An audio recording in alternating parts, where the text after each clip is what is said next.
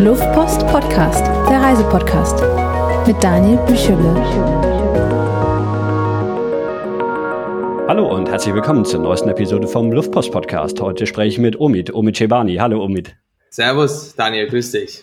Ähm, wir könnten über ganz viele Länder sprechen, weil du auch schon einiges rumgekommen bist. Ne? Von ähm, Iran über China, Nordkorea warst du auch schon viel in Lateinamerika unterwegs.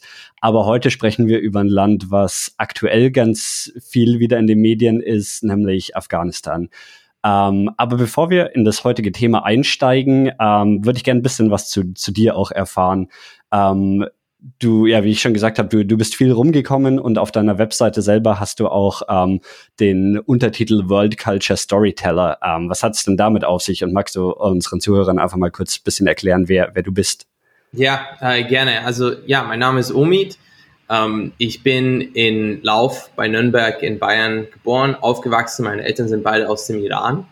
Bin dann ähm, zum Studium an die European Business School, ist eine kleine Wirtschaftsuniversität in Deutschland, habe dort meinen Abschluss gemacht, habe dort zwischenzeitlich auch in Argentinien studiert.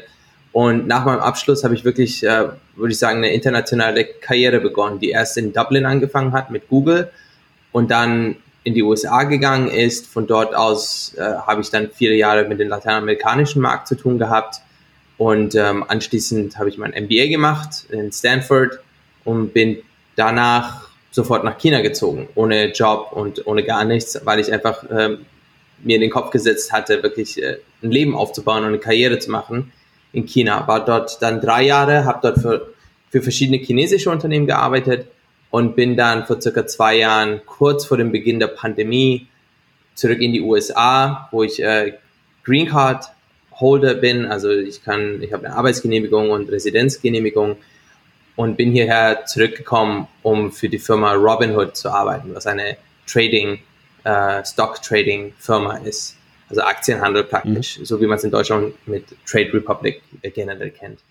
Also mein Leben hat mich dadurch, dass ich einfach kulturell sehr international bin und auch von meinem Beruf her sehr viel rumgekommen bin, habe ich irgendwann halt angefangen, ich liebe Medien, ich, ich liebe es zu dokumentieren, zu, äh, einzufassen, zu capturen und äh, habe das immer damals, also als Jugendlicher mit der, mit, der, mit der Videokamera gemacht, aber dann über die Jahre habe ich mich dann auf äh, Fotografie spezialisiert und habe irgendwann angefangen, wirklich auf all den Reisen einfach so viel wie möglich einzufangen, aber dann halt nicht nur Touristenbilder, sondern wirklich die Geschichten von Menschen und einfach Kulturen besser zu verstehen. Und dadurch, dass ich einige Sprachen fließend spreche wie Spanisch oder Portugiesisch, äh, Farsi, Deutsch, äh, Englisch natürlich, äh, hat mir das immer sehr gut geholfen, ähm, einfach wirklich sehr enge und tiefe Kontakte aufzubauen in den Ländern, die ich bereise, um und einfach auch mehr zu erfahren und tiefer zu gehen, als es ein normaler Tourist machen würde. Und so hat irgendwann ein Freund gemeint, Omi, deine Bilder, dieses Storytelling, das du machst, ähm, dieses visuelle Storytelling, das du machst mit deinen Bildern, ähm, diese, diesen globalen Aspekt, den du hast, du bist wirklich ein World Culture Storyteller. Und der Begriff hat mir gefallen und den habe ich dann irgendwann so als äh, Titel mit auf meine Website genommen. Also das ist so ungefähr die mhm. Story. Cool. Und ähm, du hast auch einen Artikel mal geschrieben, das glaube ich schon schon eine Zeit lang her, ähm, als du den veröffentlicht hast, über das Konzept von Cultural Fluency. Was hat es denn damit auf sich? Ja, ich habe über die vielen Jahre, in denen ich gereist bin, persönlich und professionell, war ja nicht immer alleine. Ich bin auch oft mit Menschen gereist, ja, also ähm, Gruppenreisen mit Freunden unterwegs gewesen, mit Kollegen unterwegs gewesen. Und eine Sache, die mir aufgefallen ist, ist der Unterschied in der Tiefe der Verbindungen, die man aufbaut beim Reisen mit den Menschen, ja. Also Cultural Fluency ist dieser Gedanke, der Grundgedanke von Cultural Fluency ist, dass man eine gewisse Offenheit, Neugierde mit sich nimmt, wenn man in, in Länder reist, dass man die Leute, die, mit denen man sich unterhält und trifft, auf deren Augenhöhe mit denen, mit denen sich äh, unterhält und trifft und, und nicht die Erwartung hat, dass sie einem auf seiner eigenen Augenhöhe treffen und dass man einfach viel Respekt mit sich bringt, ja, dass man einfach, für mich ist jemand, der hohe Cultural Fluency hat, ist jemand, den man wirklich in eine kulturell fremde Situation werfen kann, eine kulturell anstrengende Situation. Und dass diese Person wirklich sehr leicht im Handumdrehen sich einfügt und ähm, überlebt, also survived, ja. Also ich, mhm. ich, ich habe das, glaube ich, noch nie auf Deutsch erklärt, Cultural ja. Fluency, aber äh, im Deutschen würde ich das circa so beschreiben. Es ist einfach die Fähigkeit einer Person, sich kulturell anzupassen ähm, und wirklich auf Augenhöhe der Menschen vor Ort zu kommunizieren, zu connecten mhm. und ähm, zu surviven, zu überleben. Du sagst dir, diese Fähigkeit zu haben. Ähm, hast du auch irgendwelche Tipps, wie man die Fähigkeit erlernen oder verbessern kann? Ja, ich habe es kurz angesprochen, also es ist wirklich Neugierde. Ich denke, dass mhm. man wirklich mit, mit einer, im, im, Englischen Humility, also eine, wie sagt man im Deutschen, einfach, ähm, wenn jemand humble ist, also mhm. jetzt fehlt mir das Wort nicht fehlt ein. mir auch das Wort. Äh, also eine Bescheidenheit, denke ich ja, einfach. Ja. Ähm, mit einer Bescheidenheit und Respekt und Neugierde einfach in diese Länder geht und mhm. nicht. Mhm. Ich gebe dir mal ein Beispiel. Also ich habe, ich war ähm, das Wort schwierig, ja, im Englischen. Schwierig. Du kannst sagen äh, hard, mhm. difficult, mhm. sophisticated, mhm. complex, ja. Diese vier Wörter, du kannst, ich sag dir jetzt schon mal, du, du lernst das Wort hard und difficult, wenn du Englisch lernst, lernst du diese Wörter viel früher, als wenn du die Wörter complex und sophisticated lernst. In deinem mhm. Verlauf als Englisch Englischlerner, ja. Und dann waren wir auf dieser Reise in Tansania und meine amerikanische Mitreisende, äh, wir waren im Zelt und wir hatten unsere Guides mit dabei. Diese Guides sind ursprünglich aus Tansanien, Tansania, haben keine, kein fließendes Englisch, sprechen kein fließendes mhm. Englisch, sind also eher auf dem Niveau einer Person, die vielleicht nur zwei, drei Jahre Englisch gelernt hat, nicht irgendwie so 10, 15 Jahre. Und dann hat diese Kollegin wirklich einfach in ihrer Unterhaltung so schnell gesprochen, hat so viele schwierige Wörter genutzt, wo ich mir die ganze Zeit gedacht habe, warum sagst du sophisticated, wenn du auch hard sagen könntest? Das ist nur ein Beispiel, ja. ja. Ja. Aber das ist das, diese, dieses Anpassen, das man machen muss an die Menschen, mit denen man zu tun hat. Einfach auf deren Augenhöhe zu sein. Und es mhm. war diese Kollegin zu dem Zeitpunkt halt überhaupt nicht, ja. Und ich weiß gar nicht, wie wir da gekommen sind. Du hast gefragt, wie man sich das äh, äh, beibringen kann. Es ist wirklich, wie gesagt, Respekt, Neugierde und dann einfach diese Bescheidenheit. Mhm. Und jetzt nochmal, um zurückzukommen auf dein, ähm, dein Visual Storytelling, das ist auch so ein bisschen das, was äh, mich dazu veranlasst hat, dich jetzt speziell wegen deiner Afghanistan-Reise anzuschreiben, weil ähm, du eben jetzt gerade in ähm, in letzter Zeit viele, viele Bilder von, ähm, von deiner, ähm, von deiner Reise nach Afghanistan auf, auf Instagram veröffentlicht hast und eben da auch immer, ja, eben oft ist es mehr als nur das Bild, sondern da geht es um die Geschichte, die, die das Bild transportiert. Und das bringt uns jetzt vielleicht auch so ein bisschen zu, ähm, zu deiner, zu deiner Reise nach, nach Afghanistan. Wann, ähm, also wir, wir nehmen jetzt die vielleicht nochmal kurz, um das einzuordnen. Wir nehmen die Episode jetzt Anfang September auf. Ähm, ähm, quasi Ende August war der Zeitpunkt, als dann alle internationalen ähm, Truppen quasi aus Afghanistan abgezogen sind und das Land sich jetzt mehr oder weniger selbst überlassen ist. Ähm, wann warst du denn in Afghanistan? Ja, das ist von jetzt an circa vor drei Monaten gewesen, hm. also circa zehn Wochen bevor Kabul äh, gefallen ist. Mhm. Ähm, und was, was hat dich, ähm, aber du hast dich ja auch vor deiner Reise schon ein bisschen mit Afghanistan als, als Land und der Kultur auseinandergesetzt. Was hat dich dann oder was hat so dein Interesse an Afghanistan ähm, geweckt?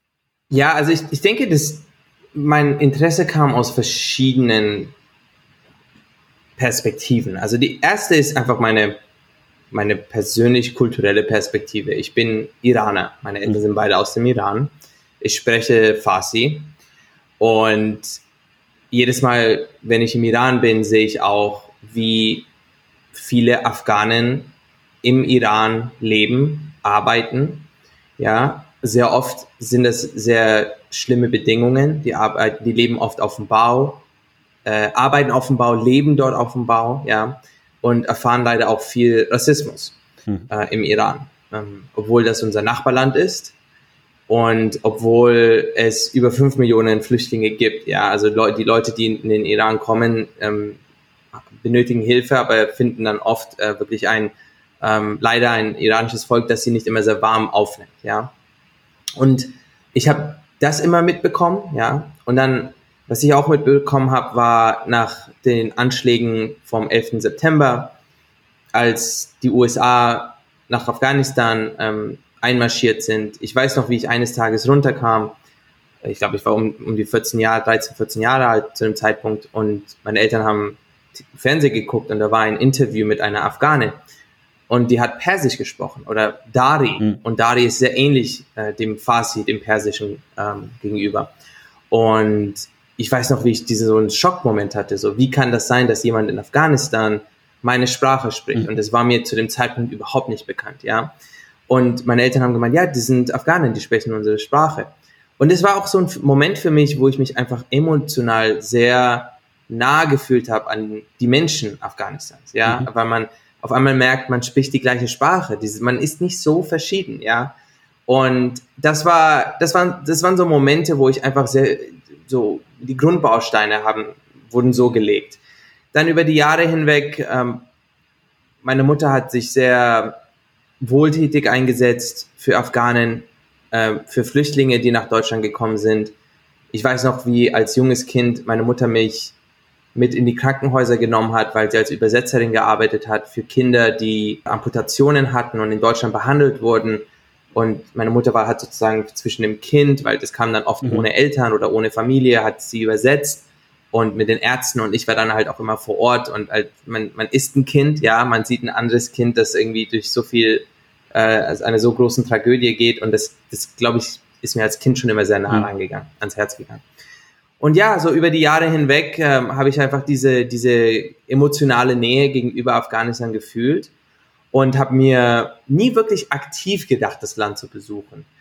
Aber in den letzten Jahren, in, dem ich, in denen ich auch mehr akzeptiert habe, dass ich doch Fotograf bin, dass ich doch diese Arbeit als äh, Fotojournalist gerne mache, als Storyteller gerne mache, habe ich mich immer gefragt, wie würde es sein, nach Afghanistan zu reisen und mhm. einfach dadurch, dass ich die Sprache spreche, und diese kulturelle, kulturelle Nähe habe, äh, einfach das Land zu besuchen und zu erfahren und zu erleben.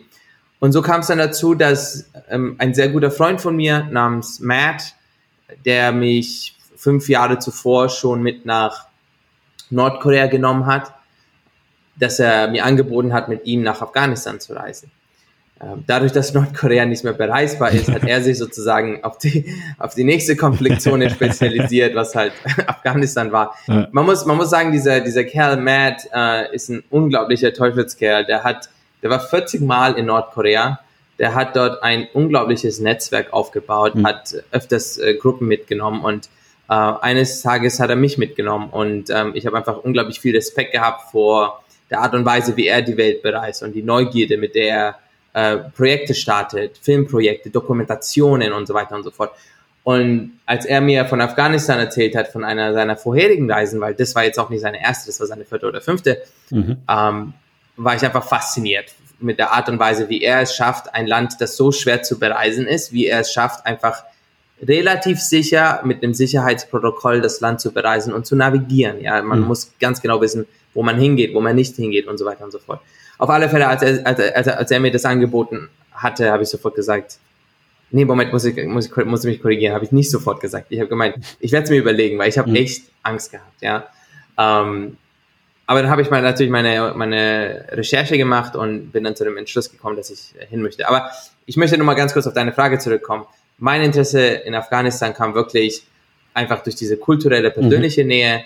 Ähm, und ich denke auch immer, ein Punkt, den ich noch hinzufügen möchte, ist einfach für mich als Deutsch-Iraner, der 11. September war ein unglaublich einschneidendes Erlebnis. Ja, ich mhm. würde sagen, ähm, es hat einfach alles verändert. Ähm, die Art und Weise, wie die Gesellschaft mich angesehen hat und einfach politisch alles, was passiert ist. Ja, der Middle East, wie der Middle East wahrgenommen wurde, die ganzen mhm. Kriege, die gestartet wurden und so weiter und so fort. Deswegen war dieser 11. September und der Einmarsch in Afghanistan und Irak, all das war immer ein großes Thema für mich. Und dieser Besuch nach Afghanistan war für mich auch irgendwie eine Möglichkeit, einfach besser zu verstehen, was dort passiert und mich auch bisschen von den Medien zu lösen. mhm. von der Narrative, von der, von der Erzählgeschichte der Medien, den, den Headlines. Ich wusste, dass da ist, dass man muss es einfach mehr geben. Afghanistan ist mehr als nur ähm, Selbstmordattentäter und das war einfach meine Neugierde, dahin zu gehen und, und das besser zu verstehen. Mhm. Jetzt hast du ähm, die Sprache, die ja, die ja auch ein Teil der Kultur ausmacht, gesagt, dass, dass das so der Auslöser war, der, der für dich bisschen auch die, die Nähe zu Afghanistan erzeugt hat. Magst du dann noch mal kurz für, für Leute, die ähm, sich vielleicht nicht so gut auskennen, ähm, so, so ein bisschen, bisschen erklären? Also du, du hast eben Farsi genannt, was, was so die, die Landessprache im Iran ist, ne? Ähm, und ist die auch, wird die in ganz Afghanistan gesprochen und welche Sprachen spielen da noch eine wichtige Rolle? Ja, also in Afghanistan und das ist ein schwieriges Thema, weil es hat viel mit äh, den ethnischen Gruppen auch zu tun, mhm. ja. Und in Afghanistan hast du viele ethnische Gruppen, ähm, aber du hast vier hauptethnische Gruppen, ja. Das sind die Pashtun, die Hazara, die Tajik und die Usbeks. Mhm. Und die haben alle ihre eigene Sprache. Die Hauptsprache, die eher im Norden gesprochen wird, ist Dari, welche von verschiedenen Stämmen und e, äh, ethnischen Gruppen gesprochen wird, aber primär von den Hazara-Menschen. Und im Süden Afghanistans hast du mehr die Sprache Pashtun, die von den Pashtun gesprochen wird. Mhm. Ähm, die Regierung in Afghanistan, jetzt natürlich, die Taliban sind Pashtun. Ähm, Pashtun ist deren Hauptsprache. Vor, äh, vorher jedoch unter der von Amerika aufgebauten Regierung oder international aufgebauten Regierung war das auch immer Pashtun-Präsidenten, aber die mhm. Sprache äh, war, eine, war eine Mischung, also die Hauptsprachen aus, aus Pashtun und, ähm, und Dari. Mhm. Dari und Farsi kann man vergleichen wie, jetzt muss ich mal einen guten Vergleich hier finden. Also es ist wirklich, es ist die gleiche Sprache, hat aber mhm. einen starken Dialekt. Okay. Und die verwenden manchmal äh, Wörter, die wir im Iran kennen, aber nicht mehr nutzen. Mhm. Oder wie, zum Beispiel das Wort für Geschäft in ähm, ähm, in Dari nutzen wir im Iran eher für äh, Warenhaus. Ja, also das sind so, man, man versteht natürlich, worum es geht, aber es ja. sind, die, die Wörter, die sind nicht immer so mhm. ganz äh, eins zu eins. Okay. Aber es ist ausreichend, wenn jemand Farsi spricht und gut Farsi spricht, der kann, der kann Dari sehr gut navigieren. Das heißt, du, du bist dann, du konntest dich mit, mit deinem Farsi nicht komplett ähm, unter das Volk mischen und bist gar nicht mehr aufgefallen, aber du konntest dich problemlos mit den Leuten vor Ort ähm, über alles verständigen. Also ich konnte mich über alles verständigen. Ähm, ich bin natürlich im Süden ist schwierig, wo einfach Pashtun gesprochen wird. Da bin ich mit meinem mit meinem Farsi nicht sehr weit gekommen natürlich. Mhm. Ähm, aber visuell habe ich mich sehr angepasst, äh, optisch und äh, sprachlich war es auch kein Problem. Irgendwann haben dann Leute gesagt, so bist du, woher kommst du? Man kann natürlich sagen, ich bin zum Beispiel aus Herat Herat ist viel näher an die persische, an der iranischen Grenze. Mhm. Und das, das Dari, das dort gesprochen wird, ist sehr, sehr ähnlich an dem Farsi. Ja, es, es, es, sind, es sind so äh, verschiedene Schattierungen, also äh, ja. Stufen. Und ähm, was, was mein Freund mir in Afghanistan erzählt hat, hat gemeint, wenn du, wir haben, wir haben Scherz gemacht, weil das, das, die eine Sache, die wir immer vermeiden wollten, war, in so einen Taliban-Checkpoint zu kommen. Und dann und dann hat er gesagt, Omi, das sollten wir wirklich in so einen Taliban-Checkpoint kommen. Sagst du, du bist ein Afghane, der jahrelang im Iran gelebt hat und erst vor kurzem nach Afghanistan zurückgekommen ist. Was, was es auch wirklich viele gibt. Ja, es gibt ja über hm. fünf Millionen Flüchtlinge im Iran, die afghanisch sind und viele, und einige von denen sind jetzt zurückgekommen. Ähm, aber Gott sei Dank musste ich diesen Trick oder diesen, diesen Versuch nie, nie anwenden. Ähm, das bringt uns jetzt auch ein bisschen zu der, der Sicherheitslage. Also ich meine, da gilt es nochmal hervorzuheben, dass wir eben von der Situation von vor drei Monaten sprechen, die sich mittlerweile wahrscheinlich komplett verändert hat. Ja. Ähm, aber wie, ähm, und, und du hast ja auch gesagt, dass, dass du eben nicht nicht sofort zugesagt hast für diese Reise, weil du eben auch verständlicherweise natürlich ein bisschen Sicherheitsbedenken hattest. Ähm, nachdem du dann da gewesen bist, ähm, wie hast du die Situation damals eingeschätzt? War, war damals schon, war es die gefährlichste Reise, die du bisher gemacht hast? Und von, ja, was, was sind so die Gefahren, mit denen man da rechnen musste? Ja, also doch definitiv die gefährlichste Reise ähm, rückblickend. Also ich habe zu dem Zeitpunkt sehr viel Recherche gemacht und habe mit Leuten gesprochen, die vor Ort leben, arbeiten, also Journalisten, NGO, ähm, Mitarbeiter, habe mit Leuten gesprochen, die Afghanen sind und vor Ort leben, habe mit Leuten gesprochen, die dorthin gereist sind, habe auch mit Leuten gesprochen aus dem ähm, State Department, also aus dem Auswärtigen Amt mhm. in der USA, ja. Und habe wirklich versucht, so viele Meinungen wie möglich mir einzuholen. Habe bestimmt mit irgendwo zwischen 12 bis 15 Leuten mindestens immer für 20, 30 Minuten über diese, diese äh, mhm. Sicherheitssituation gesprochen. Es gab viele, die gesagt haben, du, kein Problem, deine Guides vor Ort, die Fixers, mit denen du dort sein wirst, die kennen sich aus, mach dir keine Sorgen. Ähm, es ist, es ist, man hat natürlich ganz viel, es ist, wie sagt man da so, ähm, die Spannung ist natürlich sehr hoch, aber ähm, dir wird nichts passieren. Das, das war so eine Gruppe. Mhm. Die andere Gruppe hat gesagt, du bist verrückt. Du solltest ja. nicht dahin gehen. Ich rate dir davon ab, hierher zu kommen. Und das haben auch Leute gesagt, die, die dort leben. Und ich habe mir einfach all diese Meinungen eingeholt und habe mir sehr lange Gedanken gemacht und habe das natürlich auch versucht äh, zu verstehen, was ist die Motivation einer Person, die im Auswärtigen Amt arbeitet, mir zu sagen, nicht hinzugehen zum Beispiel. Mhm. Die haben natürlich eine gewisse Verantwortung. Ne? Ähm, wohingegen der Tourguide vor Ort hat auch eine gewisse äh, Motivation. Natürlich, der will Geld verdienen. Ja. Also man, man, muss das immer so ein bisschen ja. ähm, gewichten, die Antworten. Und letzten Endes kam ich auf den Entschluss, dass ich, dass es gefährlich ist, ja, aber dass das Risiko navigierbar ist. Also, dass man das Risiko, Risiko mit ähm, äh, verringern kann. Ich weiß ja, ob man im Deutschen mitigieren sagt, aber mhm. dass man das verringern kann, reduzieren kann, indem man gewisse Schritte äh, ähm, verfolgt. Wie zum Beispiel, mhm. ja, dass man generell vermeidet, über Land zu fahren, weil die Flugverbindungen sind die sichersten, weil du gehst mhm. direkt von einer Stadt in die nächste Stadt. Dass man in jeder Stadt, in der man ist, seinen lokalen Guide hat und kein irgendwie Afghanistan-Guide, der dann einen so einmal so in, in fünf Städte, durch fünf Städte mitnimmt, mhm. ja, weil die, weil die Situation von Stadt zu Stadt einfach so verschieden ist. Dass wenn man dann doch über Land fährt, dass man vor sich ein Scout-Auto hat, so circa 15, 20 Minuten, das vor einem fährt und dass, falls das erste Auto in einen Taliban-Checkpoint kommen sollte, dass man dann angerufen wird und gesagt wird, bitte sofort umdrehen. Ja, also das sind mhm. all diese verschiedenen Sicherheitsmaßnahmen, die wir gemacht haben. Unter anderem auch, dass man kein super gesichertes Auto hat, weil das auffällt. Ja, mhm. das, ähm, das, das fällt auf. Ähm, und wir hatten eigentlich sehr heruntergekommene, ganz normal aussehende Autos, mhm. die jeder andere in Afghanistan auch fahren würde.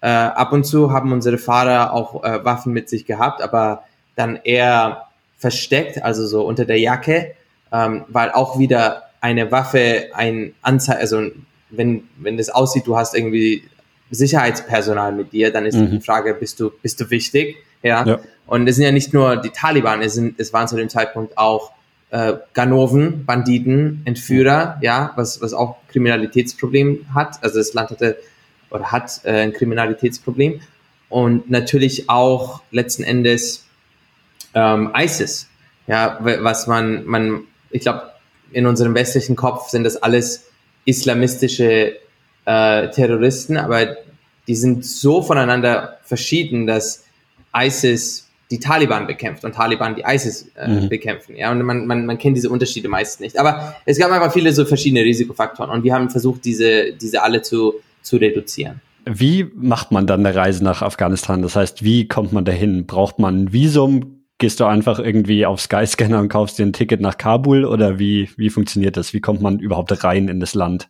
Ja, also du, du, du hast so, glaube ich, so ein bisschen geschmunzelt, als du diese Frage gestellt hast, aber genau ja. so war das. Ich habe meinen Reisepass, ich habe ein Visa-Formular ausgefüllt, habe das ich lebe in den USA und habe das an mhm. die Botschaft, äh, afghanische Botschaft in Washington DC geschickt ich glaube, nach circa zehn Tagen kam mein Reisepass zurück mit einem Visum drin, Touristenvisum. Mhm. Ähm, Motivationsletter mit reingeschrieben, wieso ich nach Afghanistan möchte. Und dann ähm, habe ich mein Ticket gebucht. Ähm, nicht auf Skyscanner, ich glaube, ich habe das auf Kayak gekauft. ähm, und bin dann praktisch von Nürnberg. Ähm, ich war vorher bei meinen Eltern, äh, bei der Familie und bin dann von Nürnberg nach Istanbul und von Istanbul nach Masari Sharif geflogen. Mhm. Das ist eine Stadt, die wir Deutschen kennen, weil das war auch der Hauptstützpunkt der deutschen Bundeswehr. Mhm. Und es ist eine der größten Städte im Norden. Ich glaube, das ist die dritte oder viertgrößte Stadt Afghanistans und es ist ähm, eine, eine ziemlich wichtige äh, wichtiger Wirtschaftsstützpunkt ähm, im Norden des Landes. Und ja, eingeflogen und ähm, Militärflughafen, also regulärer Flughafen, aber dann unterstützt vom Militär und äh, abgesichert, abgeregelt, angekommen und ähm, Visa wurde kontrolliert und dann war ich, bin ich mit meinem Koffer hinter mir in, nach Afghanistan äh, einspaziert. Also hat, hat sich definitiv sehr surreal angefühlt. Man, man, man kommt auch an sehr vielen ähm, Panzern, Tanks, äh, mhm. Soldaten vorbei, die, die, die dort den Flughafen abriegeln und bis man dann auf den Parkplatz kommt, wo unser Freund uns abgeholt hat, ähm, sind wir wirklich so mit dem Koffer hinter uns ähm, einfach aus dem Flughafen rausgelaufen und das hat sich schon ein bisschen ganz komisch angefühlt. Aber ja, also wie du gesagt hast, wirklich, ähm, man kann, es hätte auch Skyscanner sein können.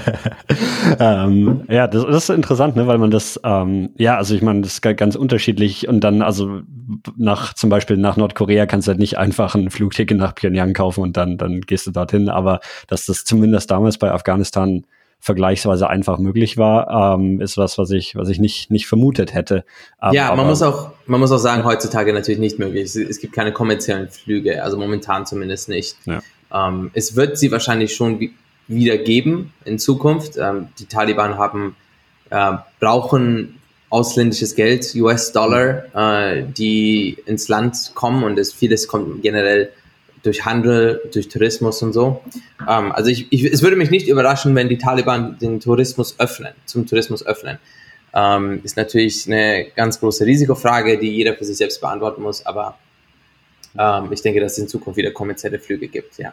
Und dann hattest du ja schon erwähnt, dass ähm, eben dein, dein ähm, Kumpel Matt so die, diese Reise vorgeschlagen hatte. Das heißt, der war dann auch dabei und hat so sich die Reiseroute für euch überlegt oder wie, wie war der, der Plan? Für, für wie lange warst du überhaupt in Afghanistan? Genau, wir waren circa zwei Wochen dort und Matt, das war seine vierte Reise und er hat den Plan zusammengestellt, basierend auf der Sicherheitssituation im Land. Mhm. Also das war ein ganz großer Punkt. Wo können wir überhaupt hin vom, vom Sicherheitsfaktor? Was sich auch wirklich ständig geändert hat. Also der Plan, den er mir Monate vor der Reise gezeigt hat, war anders als der Plan, den wir letztlich hatten äh, auf mhm. der Reise, weil einfach so viel äh, die Situation sich einfach wirklich täglich, wöchentlich geändert hat, die Sicherheitslage. Ähm, die zweite Sache, glaube ich, war so ein bisschen, er war ja schon öfters dort und wollte vielleicht ein paar neue Städte sehen, deswegen haben wir das auch so ein bisschen ähm, versucht, irgendwie Städte abzudecken, die die für ihn ein bisschen neu waren. Und der dritte Grund oder der dritte Faktor war, wir sind kurz nach ähm, dem ähm, religiösen Aid äh, Festival oder nicht Festival oder wie sagt man einfach ähm, den ähm, Feierlichkeiten, also religiösen Feier mhm. Feierlichkeiten von Aid. Äh, wir sind kurz äh, kurz davor angekommen und ähm, wollten das in Masai Sharif verbringen, wo, mhm. wo es eine ähm, sehr große Moschee gibt, die Blue Mosque. Und wir wussten, dass einfach zu diesen Feierlichkeiten, dass dort, dass es einfach schön sein wird. Ja, dass mhm. äh, die Menschen dort äh, ein bisschen ausgelassener sind. Ähm, es ist, wir wussten das nicht, aber also wir haben nicht damit gerechnet, aber wir haben uns gedacht, dass es vielleicht äh, auch zu einem Waffenstillstand kommen kann um, um Aid herum, was es auch was auch der Fall war. Es gab einen dreitägigen Waffenstillstand zwischen den Taliban und der Regierung und das hat natürlich den Menschen erlaubt, einfach diese drei Tage, diese Feierlichkeiten, mhm. religiösen Feierlichkeiten einfach offener und, und einfach mh, mm, mit, ähm, ja, ähm, einfach gelassener zu verbringen und das war so einer der Gründe. Ansonsten, wir haben Unterschiede in den Städten gehabt von sehr liberal oder eher liberal bis sehr konservativ. Mhm. Ähm, Kandahar sehr konservativ. Ist mhm, die, das ist im, im Süden des Landes dann, ne? Genau, das ist die ehemalige Hochburg der Taliban mhm. und hat, ähm, oder de, die, die Gründungsstätte der Taliban, muss man sagen, und ist äh, primär Pashtun. Und da gibt es da gibt's eine Aussage, die sagt, äh, alle Taliban sind Pashtun, aber nicht alle Pashtun sind Taliban. Mhm. Und äh, aber die, die, man, man, war in Kandahar und die, man hat gemerkt, die Stimmung oder die, die Spannung war sehr hoch. Das hat mhm. man gemerkt. Und dann waren wir, und dann gab's so eher Kabul und Mazar sind eher so Medium-Level, ähm, konservativ. Mhm. Und dann Bamian, was in Zentralafghanistan ist, ähm, was unglaublich viel Natur hat, was auch so der, der zentrale Punkt der Hazara, der ethnischen Gruppe der Hazara mhm. ist, das ist eher offener, bisschen liberaler. Aber das, aber selbst das, was wir, was ich jetzt liberal nenne, ist im Vergleich zu westlichen mhm. äh, Werten und äh, Vorstellungen weiterhin sehr konservativ. Aber im Vergleich zu dem Rest von Afghanistan war das eher liberal. Also deine Reise hat dann in Masai Sharif begonnen, was eben, ja, wie du schon gesagt hast, wo ähm, die deutsche Bundeswehr eben auch ihren Hauptstützpunkt hatte. Ne? Ähm, hat man oder hast du da vor Ort irgendwie Einfluss von Deutschen gesehen oder gab es irgendwelche deutschen Sachen? Hat man Deutsch auf der Straße gehört? Hast du davon irgendwas mitbekommen, dass die, dass das so das, der, der Stützpunkt der Bundeswehr ist? Ehrlich gesagt gar nichts. Also hm. in den drei Tagen, die wir in Masar waren, ähm, habe ich überhaupt nichts mitbekommen. Weder, weder noch deutsche Bundeswehr gesehen, ähm, noch irgendwas gehört, auch keine Gebäude, die irgendwie deutsche Aufschrift hatten. Also hm. Ich hatte das auch komplett vergessen gehabt, ehrlich gesagt, dass Mazar der Stützpunkt der Deutschen war. Erst im Nachhinein ist mir das eingefallen, ach ja klar, doch, die Deutschen mhm. waren doch immer in Mazar. Mir ist nichts auf der Reise aufgefallen, dass mir das andeuten würde, dass die Deutschen dort waren. Alles klar.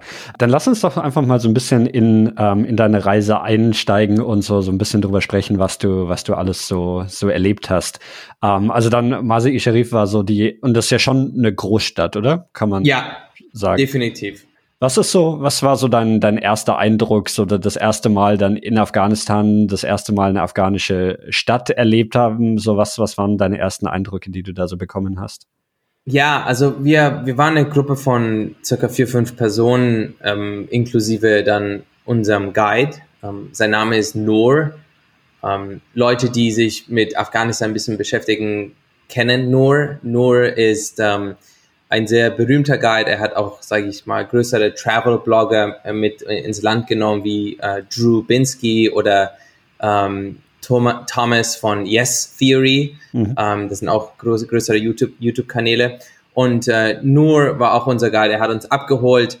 Wir sind dann äh, sozusagen ins Hotel gefahren. Das Hotel war ähm, ein stark abgeriegeltes Hotel natürlich mit äh, Sicherheitspersonal, mit Waffen, ähm, und so weiter und so fort. Und wir wussten das auch, ja. Und wir wussten auch, dass wir in einigen Städten auch in äh, Hotels sein werden, die gar nicht als Hotels ausgeschrieben sind. Ähm, in Masar sind wir aber dann eingefahren und äh, uns wurde die lokale Kleidung gegeben. Also Shalwar Kamis ist, ähm, was wir als Männer tragen und die Frauen haben dann äh, dementsprechend ähm, Hijab oder äh, Nikba bekommen. Mhm. Äh, keine Burka, zumindest nicht ähm, nur für Landfahrten, also Fahrten über zwischen Städten, ähm, haben, die, haben die Mädels äh, Burka getragen. Aber ähm, wir haben uns natürlich lokal gekleidet. Wir wollten nicht in Jeans und T-Shirt rumlaufen. Haben uns kurz ausgeruht, gefrühstückt, weil wir sind um 5, 6 Uhr, circa 6 Uhr früh angekommen und ähm, haben uns dann auf den Weg gemacht in die Stadt und dann von der Stadt dann ein bisschen ähm, außer, äh, zur Moschee und dann von dort aus dann auch außerhalb. Also meine ersten Eindrücke waren natürlich unglaublich viel Sicherheitspersonal überall, also Militär, mhm. ähm, Soldaten, äh, Polizei mit, mit, mit Sturmgewehren. Also war, war, war schon sehr stark militarisiert alles. Ich muss sagen, die Stadt, die mir am meisten militarisiert vorkam, war Kandahar, äh, weil dort waren die Taliban auch, würde ich sagen, am nähesten dran an, den, an die Stadt. Deswegen war dort die Spannung auch sehr hoch. Ähm, aber egal, wo wir auch waren, wir, du hast immer Sicherheitspersonal, Polizisten, Soldaten mit Waffen gesehen. Und ansonsten, ich glaube, mein erster Eindruck war, meine Güte, ich passe hier wirklich rein. Also ich habe ähm, ich habe natürlich meinen Bart auch ähm, auswachsen lassen und hatte einen sehr starken Bart. Und dann habe ich diese Klamotten angezogen und ähm, so ein, kein Kopftuch, aber so ein Halstuch, den man sich dann auch manchmal so um den Kopf bindet. Und und habe auch gemerkt, dass ich natürlich mit jedem Farsi reden kann oder die sprechen Dari mit mir, ich antworte in Farsi und habe mich auf einmal sehr wohl gefühlt. Ähm, und, und ich wusste das auch. Das ist auch die andere Sache. Ne? Ich wollte mir die ganze Zeit im Vorfeld, man hat dieses Bild im Kopf, Afghanistan, Krieg, Selbstmordattentäter, ja. Mhm. Aber ich wusste auch gleichzeitig, dass sobald ich ankomme und meinen Fuß auf Boden setze und zum ersten Mal aus dem Hotel rauskomme und rumlaufe, dass ich das Gefühl haben würde, dass es sich normal anfühlt. Und so hat es sich auch angefühlt. Nicht nur, weil ich reingepasst habe, sondern weil mhm. es wirklich auch ein Land ist, wo trotz all diesen Schwierigkeiten Leute, und wir reden hier wirklich vor Taliban-Übernahme, ja, Leute versucht haben, ein normales Leben zu führen. Leute auf den Markt gehen, Leute in die Moschee gehen, Leute auf der Straße sich unterhalten. Also Sachen, die wir als normal kennen. Und ich wusste, dass ich, dass ich diese Sachen sehen werde und dass mir all diese Sachen das Gefühl geben werden, ist, dass, dass, dass nicht jede Sekunde gleich irgendwie eine Tragödie passiert. Ja, weil das mhm. ist so dieser Gedanke, den ich im Vorfeld hatte. Eine Sache, die du erwähnt hast, ist die, ähm, die lokale Kleidung. Und das ist auch was, was mir aufgefallen ist, dass man eigentlich auf jedem Bild, das man so aus Afghanistan sieht, ähm, die Leute eben in, den, in der traditionellen Kleidung sieht. Ist das wirklich so, dass das ähm, auch in den Städten, die vielleicht ein bisschen, bisschen progressiver ähm, sind, dass da trotzdem quasi jeder ähm, diese, diese lokale ähm, afghanische Kleidung trägt? Oder sieht man dann auch Leute irgendwie in, in westlicher Kleidung dort unterwegs? Es ist sehr lustig, weil ich habe ich hab, ähm, die Tage vor der Abreise habe ich meinen meinen ganzen Kleiderschrank ausgeräumt und habe dieses diesen mega Koffer voller Kleiderspenden äh, habe ich zusammengestellt und ähm, Jeans, Jacken, T-Shirts, mhm. Pullover, mhm. all das, ja. Und dann irgendwann habe ich mit Nur gesprochen und Nur meinte so, ja, ich, glaub, ich weiß nicht, ob das wirklich nötig ist, weil die meisten tragen hier die traditionelle Kleidung. Und dann dachte ich mir, okay, ich werde jetzt nicht einen ganzen Koffer rüberschleppen an, an Spenden oder Klamottenspenden, die dann ungenutzt bleiben. Und es ist wirklich so, dass viele Leute Shalvo-Kamis tragen, überall im Land. Aber es ist auch so, dass es halt paar Teile gibt, wo paar Städte gibt oder Bereiche im Land, wo es einfach nicht unüblich, also lass mich so sagen, wo es wo man auch mal eine Hose oder eine Jacke oder ein. T-Shirt tragen kann. In Bamian zum Beispiel, wo es einfach auch liberaler ist, wurde uns schon im Vorfeld gesagt, da könnte, da musst ihr nicht jedes Mal Schalburg-Kamis mhm. tragen. Und ähm, lustigerweise auch in Kabul, Kabul ist eine unglaublich große Stadt. Auch in Kabul gab es gewisse Stadtteile. Ich bin an einem Abend ähm, mit einer Freundin, ähm, die vor Ort lebt, bin ich Abendessen gegangen und sie hat gemeint, wir gehen in diesem Stadtteil aus, du brauchst deinen Scheiberkamis nicht tragen, du kannst einfach Jeans und T-Shirt tragen. Mhm. Und es war für mich zu dem Zeitpunkt auch, ich habe mich echt nicht so ganz getraut. Ich dachte, ich bin in Kabul, ja, ich bin in dem Kabul, das in meinem Kopf so gefährlich ist, ja. ja. Wie würde ich jetzt einfach aus dem Hotel rausgehen mit einer Jeanshose? Aber ich habe es dann gemacht und da hast du, siehst du Leute mit Schalber-Kamis, aber du siehst ja. auch Leute, die, die mit, mit Jeans und, und äh, T-Shirt angezogen sind.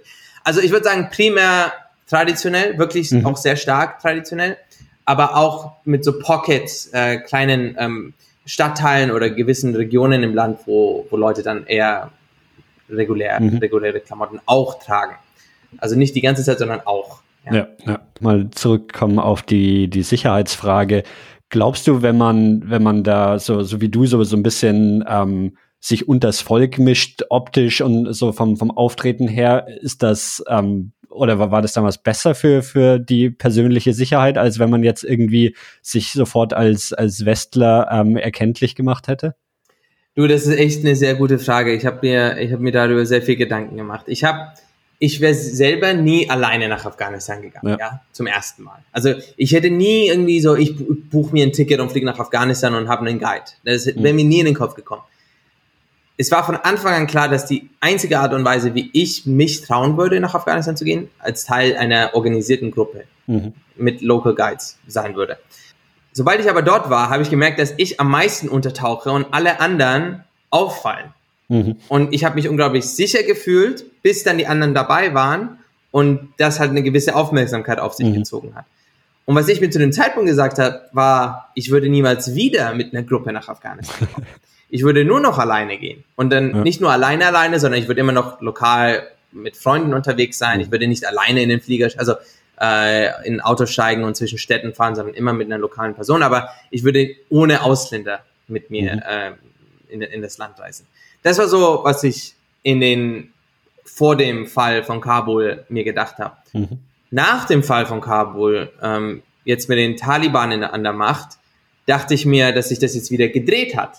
Mhm. Ähm, dass wenn ich alleine hingehen würde, dass ich ja als Afghane durchkomme und nicht dieses, diese, diesen Schutz habe, den gewisse Ausländer gerade haben. Also wenn mhm. jetzt, und ich sage Ausländer, weil ich, ich folge einigen Journalisten, die, die, die momentan im Land sind. Und ich, ich will nicht sagen, dass die Situation komplett ohne Risiken für die ist, aber die Tatsache, dass ein blonder Journalist oder ein, eine blonde Journalistin, eine westliche mhm. Journalistin, die fallen dort als Westler auf und sind dann, ja. werden dann anders behandelt als jemand, der afghanisch ist oder afghanisch aussieht, ja. Und ich glaube, das, das, hat sich wieder alles gedreht seit dem, seit dem Fall von Kabul. Du, du sprichst wahrscheinlich auch auf, ähm, na, wie heißt sie, von CNN Clar Clarissa Ward an, ne, die, die viel aus Afghanistan berichtet hat für, für eben CNN, wo, wo ich mir auch gedacht habe, ne, sie, also sie, sie fällt ja natürlich super auf da, aber schafft es zumindest irgendwie da auch, auch nach dem Fall von Kabul noch eine, noch eine Berichterstattung irgendwie machen zu können, auch wo sie offen auf der Straße steht und, und mit, mit Taliban und so weiter spricht. Ähm, ja, also so ich denke, ich, ich denk, die Taliban wollen natürlich, dass eine gewisse, ähm, dass ein Bild nach außen präsentiert wird, dass die relativ ähm, ähm, ein bisschen kontrollieren können, das äh, relativ positiv ist. Äh, die, die Taliban-Regierung in Zukunft wird sehr stark auf ausländische Hilfsmittel angewiesen sein. Hm. Äh, eine Sache, die mir in Afghanistan aufgefallen ist, dass es wirklich wenig Wirtschaftsproduktion gibt. Also alles, was du dort gesehen hast, war eine Spende oder aus dem Ausland, ja. Und es war zwar, also erstens und zweitens, es war nicht neu. Es war alles genutzt, hm. benutzt, ja. Und ich denke, die Taliban werden müssen, oder man sieht es ja auch, die wollen sich als äh, reformierte oder äh, modernisierte Taliban zeigen. Und deswegen denke ich, dass westliche Journalisten momentan, ähm, ich will nicht sagen einfach berichten können, aber definitiv hm. in, mit gewissen Grenzen berichten können. Wohingegen lokale Journalisten, und da habe ich gestern auf Instagram ähm, gesehen, wie lokale Journalisten, also da gab es Bilder von deren äh, nackten Ober-Unterkörper, wie sie, wie, wie sie geschlagen wurden, weil sie von, hm. ähm, weil sie einen Frauenprotest ähm, dokumentiert haben. Ja, und die wurden dann von den Taliban, ähm, ähm, wie sagt man da, ähm, einbestellt oder halt äh, von der Straße gezogen und äh, wurden dann gefoltert. Mhm. Und äh, das würde jetzt einer westlichen Journalistin oder Journalisten nicht passieren, äh, mhm. unbedingt. Dann, wir wollen ja auch ein bisschen was noch von dem, von dem Land kennenlernen und, und so ein bisschen was, ja, verstehen, was, was du dir dort alles angeschaut und erlebt hast. Deswegen würde ich jetzt vorschlagen, dass wir mal so, so ein bisschen auf, auf deine Reise gehen. Ähm, also, wo, wo warst du denn unterwegs und, und was hast du dir, was hast du dir angeschaut vor Ort? Ja, also wir, wir waren, wir waren zuerst in Masai Sharif. Wir waren dort mhm. für, glaube ich, wir wollten zwei Tage dort sein, sind letztlich drei Tage dort geblieben, weil wegen diesen Aid Feierlichkeiten, mhm. den religiösen Feierlichkeiten, irgendwie kam es auch dazu, dass Flüge ähm, ausgefallen sind und wir sozusagen unsere Pläne ändern mussten. Mhm. In Mazar sind wir zweimal zur Blauen Moschee, eine unglaublich schöne Moschee. Ähm, wir sind dann auch einmal, wir sind natürlich durch die Stadt gelaufen einmal. Wir sind ähm, auch ähm, an die ähm, außer, also außerhalb der Stadt gefahren durch so ein Tor in ein Valley, also in ein, wie nennt man das im Deutschen? Also ein, äh, ein Tal. Ein Tal, ja. Mhm. Danke.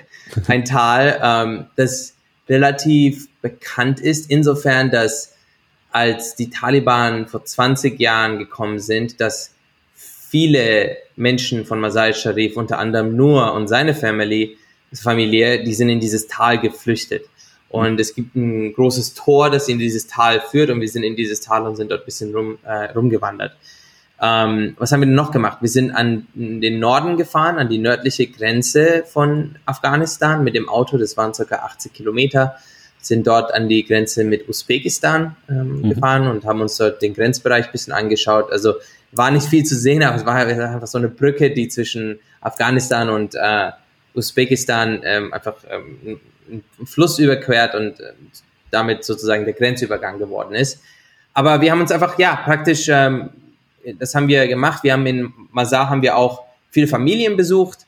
Es waren, wie schon gesagt, es waren religiöse äh, Feierlichkeiten. Deswegen haben wir, sind wir mit, äh, mit denen nach Hause, haben dort Tee getrunken, haben uns dort unterhalten. Und wir haben in Mazar eine, ähm, ein Projekt besucht, für das ich im Vorfeld meiner Reise ähm, 9000 Dollar eingesammelt hatte. Das war eine Schule, die nur ähm, aufbaut oder ein Projekt, ein, eine School Foundation, ein Schulprojekt, ähm, ähm, ähm, für das wir, wie schon gesagt, Geld eingesammelt hatten und ähm, wir haben uns das vor Ort angeguckt, die, das Gebäude, das Programm, den Fortschritt, haben dort zusammen gekocht, äh, traditionell afghanisches Essen ähm, und ja, das war Masai Sharif. Du hast gerade das Essen angesprochen, eigentlich immer eins meiner, meiner Lieblingsthemen bei, bei jeder Episode. Was ist ähm, traditionelles afghanisches Essen? Ja, tradition gute Frage. Also es gibt so ein paar traditionelle Gerichte, wie zum Beispiel ähm, fällt mir der Name nicht ein. äh, Bolani. Bolani ist äh, wie so ein Teig gefüllt. Also der ist auch relativ groß, ähm, kann die Größe einer kleinen Pizza einnehmen und ist ein dünner Teig, der dann oft gefüllt ist mit Kartoffeln, ähm, Zwiebeln und ähm, anderen Leckereien und äh, das ist dann so tief, tief frittiert mhm. und äh, ist, ist ich sage immer so, Fett und Teig sind immer, sind immer lecker. und äh, das ist zum Beispiel ein Gericht. Es gibt Manteau. Manteau ist, äh, sind so praktisch Dumplings. Mhm. Äh, also er hat mich sehr an das Essen in China erinnert. Das sind so Mini-Dumplings. Äh, gefüllt natürlich entweder mit Fleisch oder vegetarisch und dann auch mit so einer, mit so einer Joghurtsoße. Ähm, es gibt natürlich viel Reis, viel äh, Fleisch. Ähm, es gibt ähm, Soßen, ähm, wie zum Beispiel ähm, die sehr ähnlich auch an die, an die Gerichte im Iran sind. Also ähm, äh, Sabzi ist, ist ein Gericht im Iran. Es sind viele verschiedene Kräuter, die zu einer äh, Soße ähm, zubereitet werden und es gab sehr ähnliche Versionen davon auch mhm. im, im, Afghanischen. Also insgesamt, ähm, es gibt wenige, ich habe im Ausland wenige afghanische Restaurants gesehen, äh, definitiv aber äh, etwas, was ich öfter besuchen möchte. Äh, es ist sehr ähnlich an persisches Essen, aber es ist natürlich immer noch anders und hat seine eigenen ähm, Gerichte.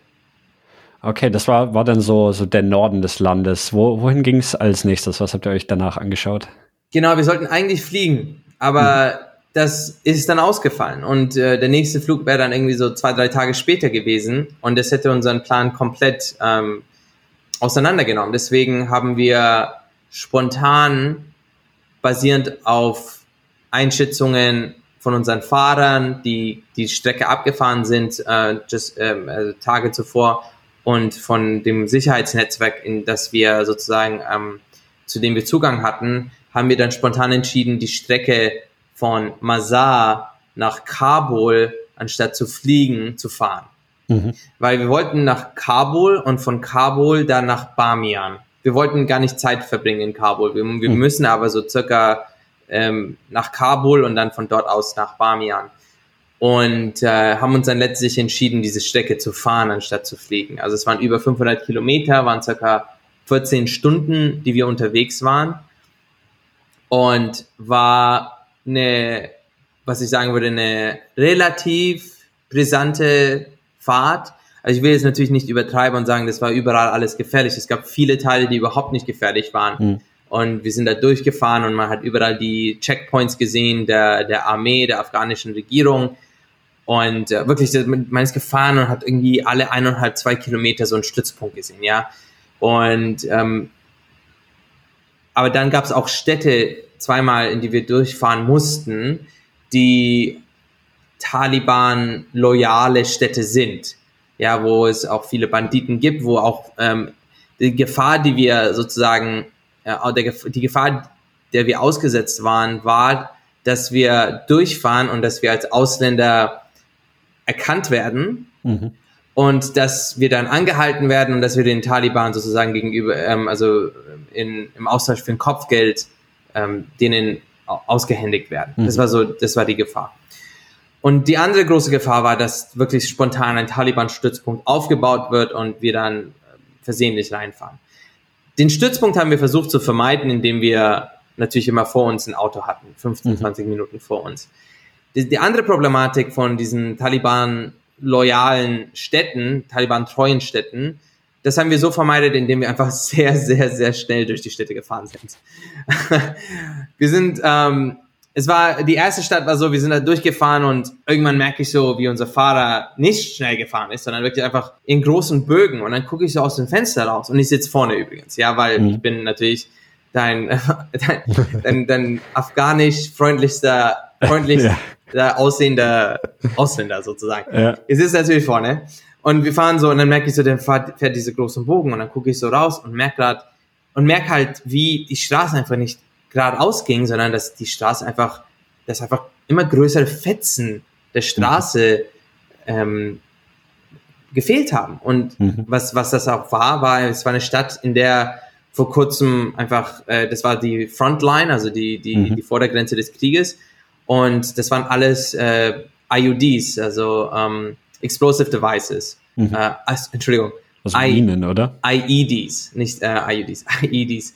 Ähm, Explosive Devices, die hochgegangen sind. Genau, mhm. Minen, die sozusagen ähm, ähm, adressiert waren oder für, für die äh, Panzer und Tanks der Armee, mhm. ähm, aber die halt schon explodiert waren, ja. Mhm. Ähm, also man hat da, in dieser Stadt hat man hat man hat man definitiv gemerkt, dass, ähm, dass da war die Spannung sehr hoch.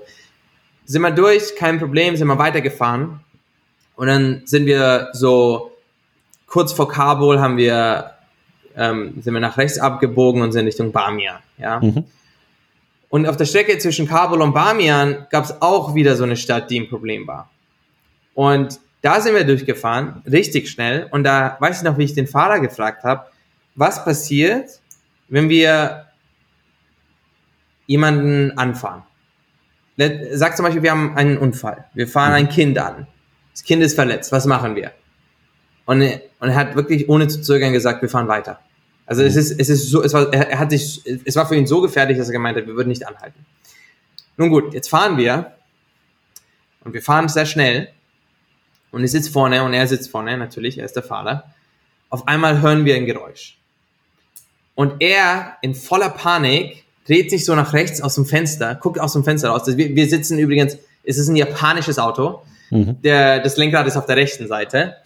Und es ist auch so ein japanisches Auto, das irgendwann mal als Spende rüberkam nach Afghanistan. Das ist ein Auto aus den 70ern, 80ern. Das ist ein mhm. Mini, Minivan. Und wir fahren und auf einmal guckt er und ich denke mir schon, boah, bitte lass es nicht ein Platten sein. Und ich frage mhm. ihn, ist es ein Platter? Und er so, ja. Und wir waren so wirklich so gegen Ende der Stadt, aber noch innerhalb der Stadt.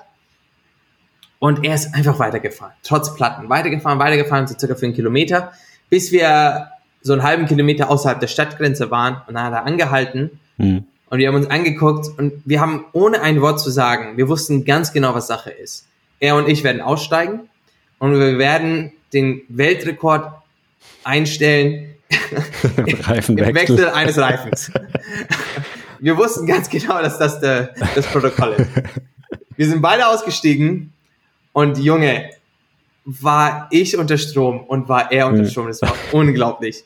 Und wir zuallererst Wahnsinn, dass wir überhaupt einen Reifen hatten. Ja, dieses Auto ist eine Spende aus den 80ern. Woher kommt der Reifen? Ich habe keine Ahnung.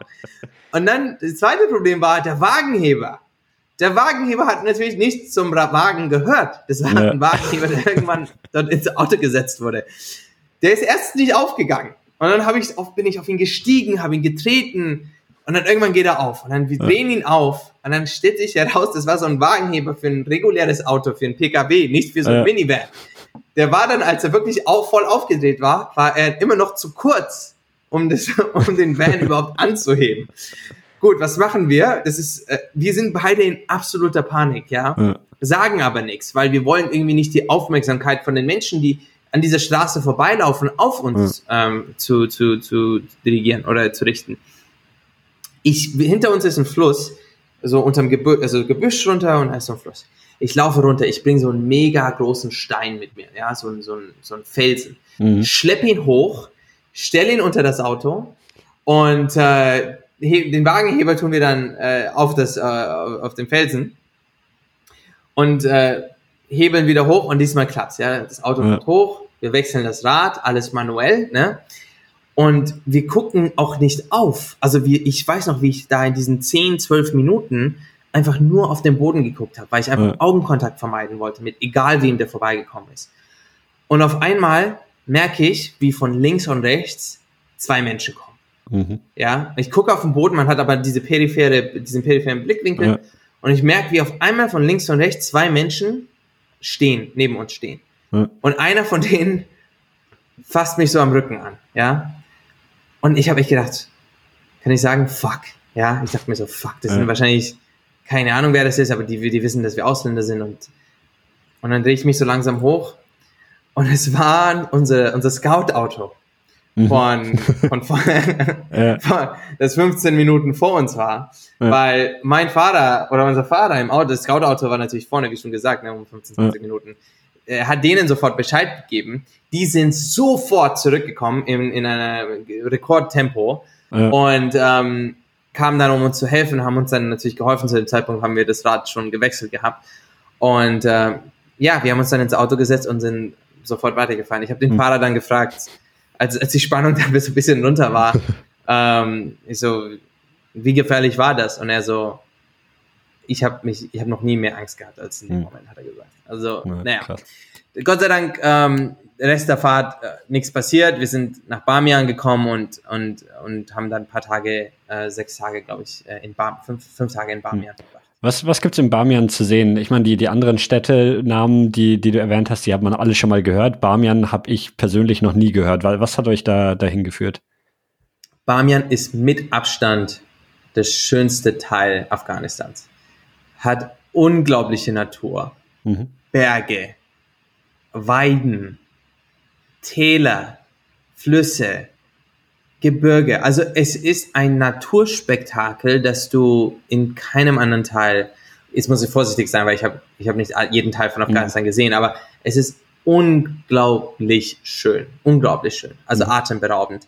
Was Bamian bekannt ist, also Bamian ist bekannt dafür, dass es so der Hauptpunkt der Hazara-Menschen ist. Mhm. Äh, also für alle, die dort leben, also die große Vielzahl der Menschen dort sind, sind äh, der, des, der Hazara ethnischen Gruppe an, anhörig, angehörig.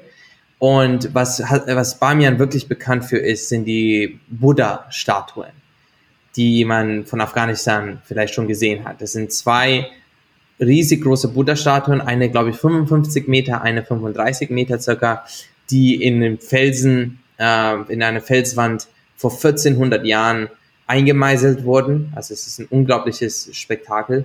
Und äh, welche leider vor 20 Jahren von den Taliban, ich glaube, das war März 2001, also vor, nein, vor dem 11. Mhm. September, äh, von den Taliban äh, aus der Wand gesprengt wurden. Also die Aushöhlung ist noch zu sehen, die mhm. ähm, Reste der Figur sind noch erkennbar, aber die Hauptfigur wurde sozusagen rausgesprengt.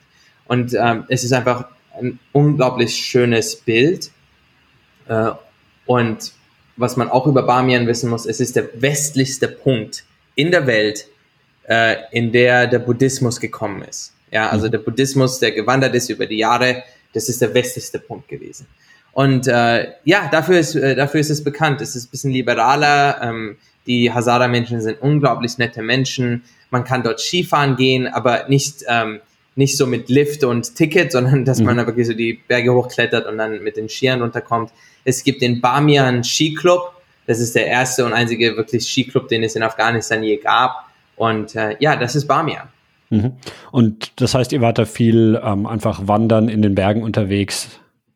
Genau, ja. Wir haben, wir haben erst einen Tag in Bamian verbracht und dann waren wir auf dieser viertägigen Wanderung von einem Tal ins nächste und wir reden hier wirklich von Entfernungen von so, weiß nicht, 15 bis 25 Kilometer Fußweg von einem Tal mhm. ins nächste, wo wir wirklich ähm, das einfachste Leben gesehen haben von den Menschen dort, also wirklich ähm, Bauern, Farmer, ähm, mhm. wie es vor hunderten von Jahren gewesen, schon gewesen ist. Und wir hatten einfach das Glück, dass unser Guide, äh, Sajjad, er ist ähm, eine relativ berühmte Person in Afghanistan. Er war einer der zwei äh, Skifahrer, afghanischen Skifahrer, die von der Schweiz trainiert wurden, um für Afghanistan in den Olympischen Spielen 2018 äh, teilzunehmen. Mhm. Ähm, es gibt eine Dokumentation auf, auf äh, Amazon namens äh, Where the Light Shines ähm, über Sajjad und seinen Freund äh, Ali Shah. Und ähm, Sajjad war sozusagen unser Guide. Und Sajjad kannte in jedem Tal äh, immer verschiedene Familien oder wir waren immer bei einer Familie, mhm. die uns sozusagen beherbergt hat. Und so sind wir wirklich von ähm, einem Tal ins nächste gewandert und hatten einfach eine unglaubliche, unglaublich schöne Wanderung. Es hat sich teilweise angefühlt wie, ich laufe gerade durch so eine Szene von vom Hobbit oder äh, Herr der Ringe. Also es war wirklich mhm. atemberaubend. Ja, krass.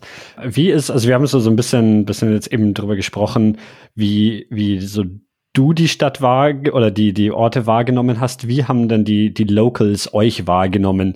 Ähm, ist das, ähm, also ist das potenziell für die auch gefährlich, wenn die jetzt auf euch zugehen und, und irgendwie fragen, wo, wo ihr herkommt und sowas? Wie, wie war da so der Kontakt von, von Seiten der Locals aus? Ja, also die, ich würde sagen, für die Locals, Locals war es keine Gefahr. Viele haben sich auch gewundert, vor allem in Bamian, so, wer seid ihr? Seid ihr mhm. UN-Mitarbeiter? Weil die kennen eigentlich nur UN-Mitarbeiter als Ausländer. Schau mal, mhm. diese Valleys, diese, diese Täler, in denen wir waren, die waren so abgelegen, dass vor 20 Jahren, als die Taliban an der Regierung waren, an der Macht waren, haben es die Taliban nicht in diese Täler geschafft. Also die waren so weit entfernt. Ja. Mhm. Und die einzigen Ausländer, die generell dorthin kommen, sind halt UN-Mitarbeiter, die versuchen, ähm, ähm, wie sagt man da, äh, Abflusssysteme ähm, mhm. äh, aufzubauen und, ähm, äh, und generell äh, Entwicklung der, der Dörfer zu unterstützen. Die Leute, die jedoch in Gefahr waren, weil sie mit uns zu tun hatten, waren halt die Fahrer, die Fixer und die mhm. Guides. Ja, weil, ähm, weil die Taliban das überhaupt nicht positiv gesehen haben, dass jemand ja. ähm, Tourismus mal, also unterstützen würde und äh, auch mit Ausländern zu tun hatte. Mhm. Und Ausländer sind für die ja nicht immer Touristen. Ausländer für die Taliban zu dem Zeitpunkt waren ähm, Kollaborateure aus dem Ausland, also CIA und ähm, mhm. äh, Leute, die das Land, die die afghanische Regierung unterstützen. Ähm, also so, so wurden wir aufgenommen und so und das war die Gefahr für Leute wie ja. Noah oder Sajjad. Ähm, die hätten niemals sagen können, dass sie im Tourismusbereich arbeiten. Ja. Okay, das war dann so Bamian. Ähm, ihr seid dann auch noch in Süden nach Kandahar weiter, oder? Genau, wir sind von Bamian sind wir dann am Ende dieser fünf, sechs Tage sind wir mit dem Auto zurückgefahren nach Kabul. Mhm. Ähm, Gott sei Dank wieder durch diese Stadt, aber Gott sei Dank ohne Probleme. Also keine, kein Reifenwechsel. Ähm, und als wir in Kabul waren, sind wir direkt zum Flughafen und sind von dort mit dem Flieger nach Kandahar. Mhm. Und ich muss ganz ehrlich sein mit dir, Kandahar war wirklich so der Teil der Reise, der mir am meisten Sorgen gemacht hat. Weil in meinem Kopf Kandahar, Geburtsstätte der Taliban, ähm, die Stadt war circa eineinhalb, Teile der Stadt waren circa nur eineinhalb Kilometer entfernt von der Frontline, also von der mhm. Kriegszone. Und ich habe mir, ich habe mich echt die ganze Zeit gefragt, wieso, wieso, wieso fliegen wir nach Kandahar? Ist es, mhm. ist es sicher? Sollten wir es vermeiden und so weiter und so fort. Und äh, letzten Endes haben wir es gemacht und äh, waren für 24 Stunden dort. Das war auch Teil des ähm, der, der Sicherheitsvorkehrungen, dass wir wirklich reinkommen, eine Nacht verbringen und am nächsten Morgen wieder ähm, verlassen.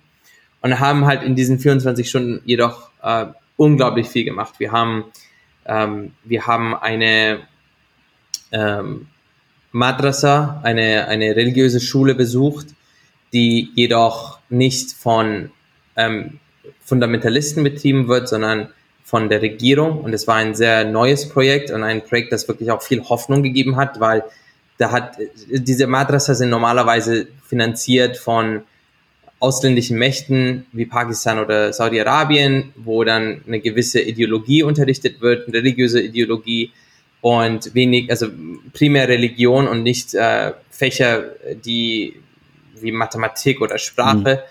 Und äh, diese, diese staatliche Madrasa war einfach äh, moderater, ja, liberaler. Und äh, mhm. es war einfach ein sehr sehr cooles Projekt und etwas, was wir unterstützen wollten. Also wir haben dort äh, Spenden gegeben, aber wir wollten uns auch mit den Kindern unterhalten und mit den Lehrern unterhalten. Also das war ein sehr schöner Besuch.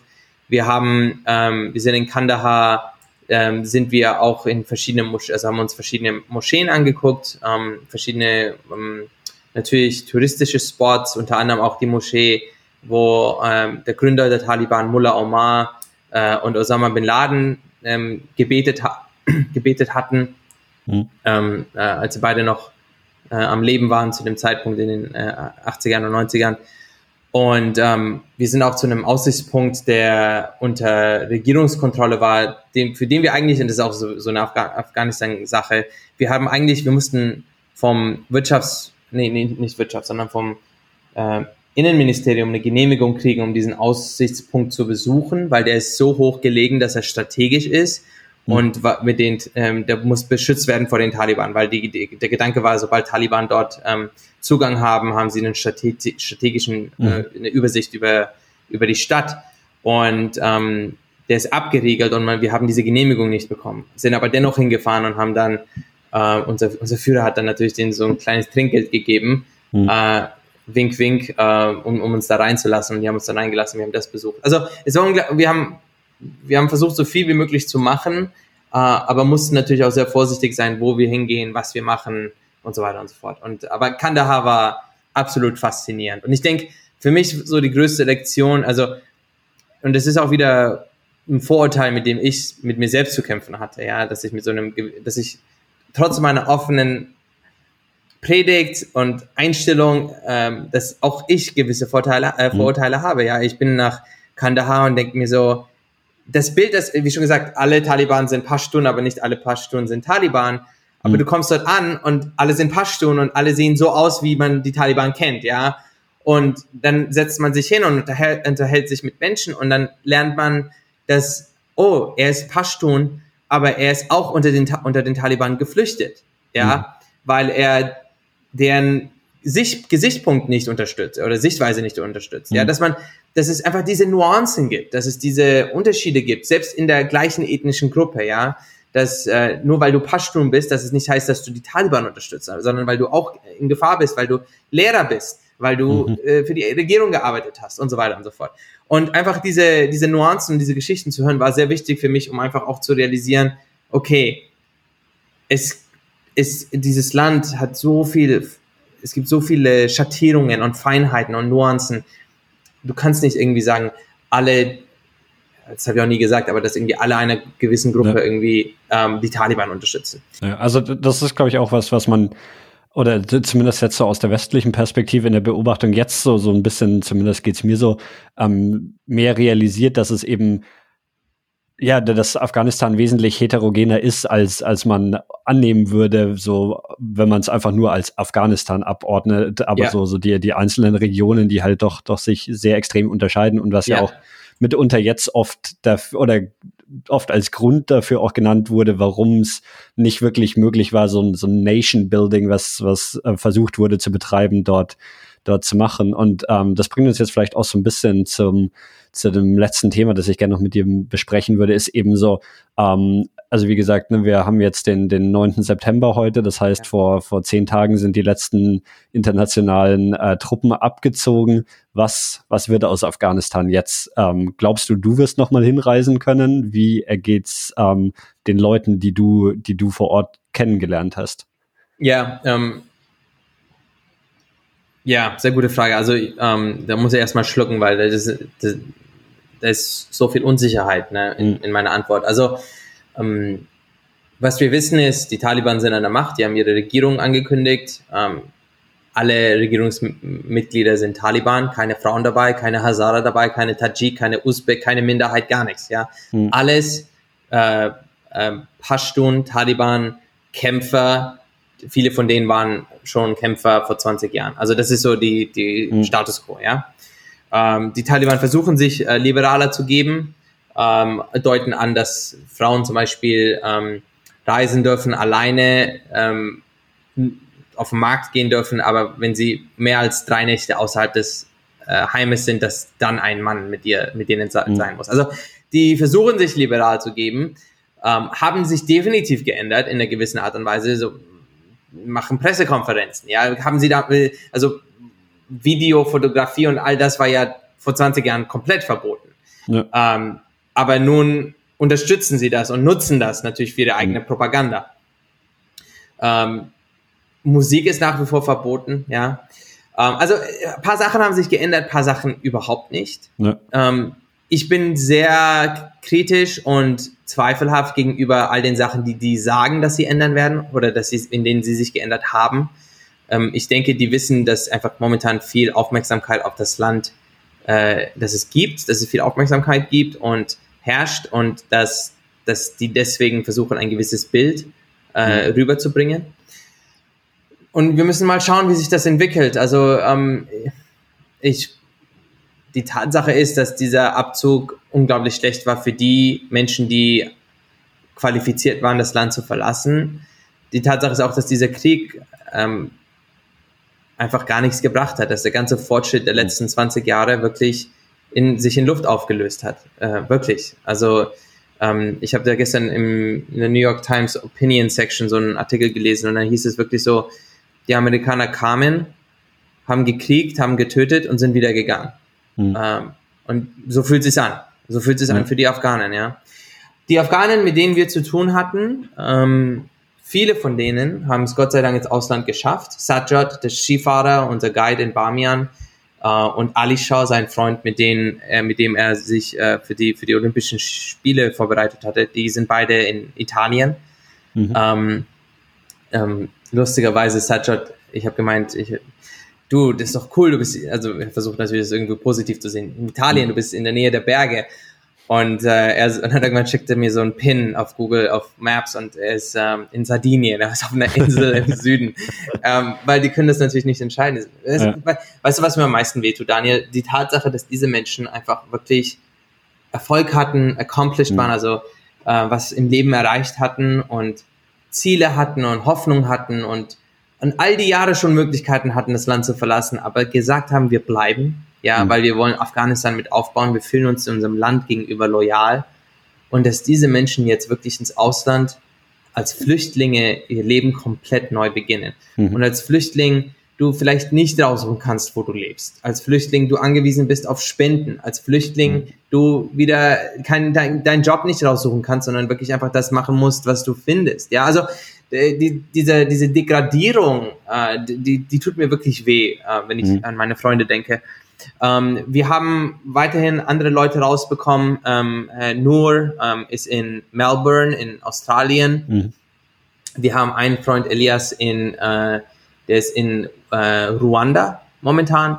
Mhm. Ähm, und wie du siehst, die Leute sind wirklich in absoluter Panik ja, überall, überall hingeflogen. Und wir haben auch Leute, die noch vor Ort sind und ähm, versuchen rauszukommen und es bisher noch nicht geschafft haben. Und ähm, Matt, mein Freund, von dem ich erzählt habe, er arbeitet sehr aktiv daran, humanitäre Wiesen ähm, auszufüllen oder die Anträge auszufüllen und die Leute rauszukriegen.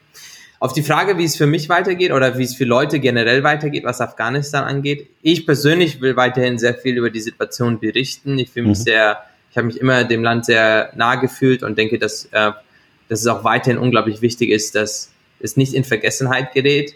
Mhm. Ähm, das ist eine Sache. Ich habe mir kurzzeitig letztes Wochenende überlegt, äh, wie würde es aussehen, wenn ich zurückgehen sollte oder wollte. Ähm, man kann nach Pakistan und von dort aus ein Visum beantragen ähm, oder von Katar ein Visum beantragen.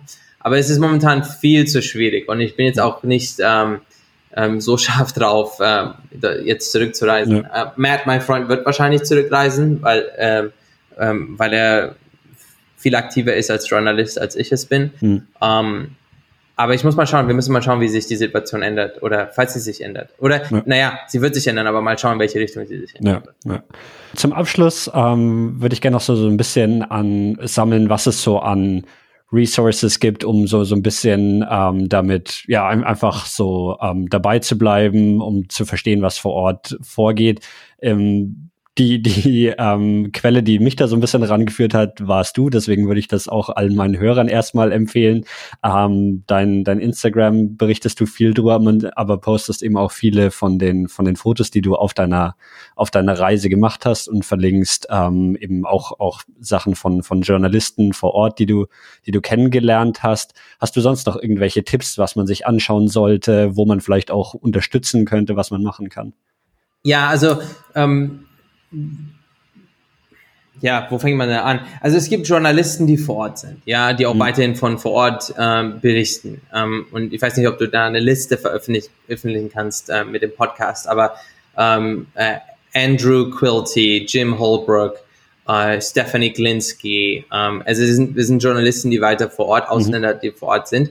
Ähm, es gibt auch natürlich afghanische Journalisten, die sind aber natürlich, für die ist es viel, viel schwieriger von vor Ort zu berichten ja. momentan.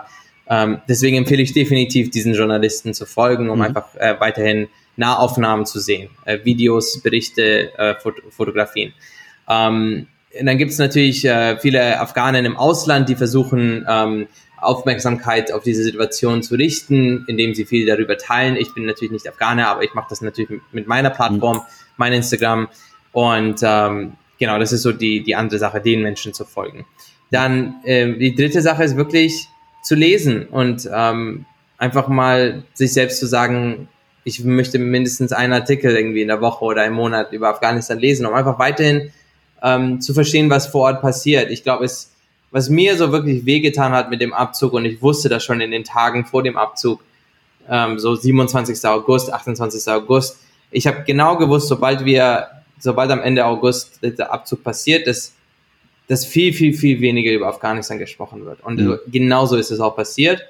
Jetzt wird viel weniger gesprochen. Ich selber spreche viel weniger drüber. Ähm, ähm, aber es ist wichtig, weiterhin drüber zu sprechen. Und ich denke, es ist auch wichtig, weiterhin äh, über Situationen zu, zu verstehen, weil, Daniel, wir sind alle dran schuldig. Also diese, mhm. wir, wir zahlen Steuern an unsere Regierung die dann Soldaten in diese Länder schickt für 20 Jahre und dann so desaströs abzieht mhm. und dann guckt man zurück und hat in 20 Jahren absolut nichts geschafft. Also eine, eine Verantwortung muss, also Leute müssen verantwortlich gehalten werden und man muss einfach, Rechenschaft ist zu stark für ein Wort, aber man, man, man muss sich bewusst sein, was mit seinen Geldern, Steuergeldern passiert. Ja. Und ja. so sehe ich das, ja. Mhm. Ähm, ja, ich finde das unglaublich wichtig. Also wir werden auf jeden Fall in, in, den, in den Shownotes im Podcast die, die Journalisten, die du genannt hast, verlinken und eben auch so, ähm, was noch erwähnt hast, die, die Doku über die ähm, Skifahrer, ähm, genau. die,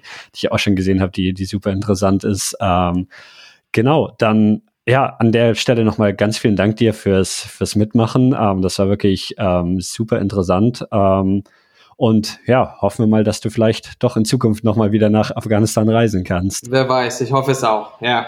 Danke, Daniel, fürs Gespräch. Ich hoffe, dir und deinen Zuhörern hat es gefallen. Ja, danke dir. Mach's gut. Bis dann. Danke. ciao. ciao. ciao.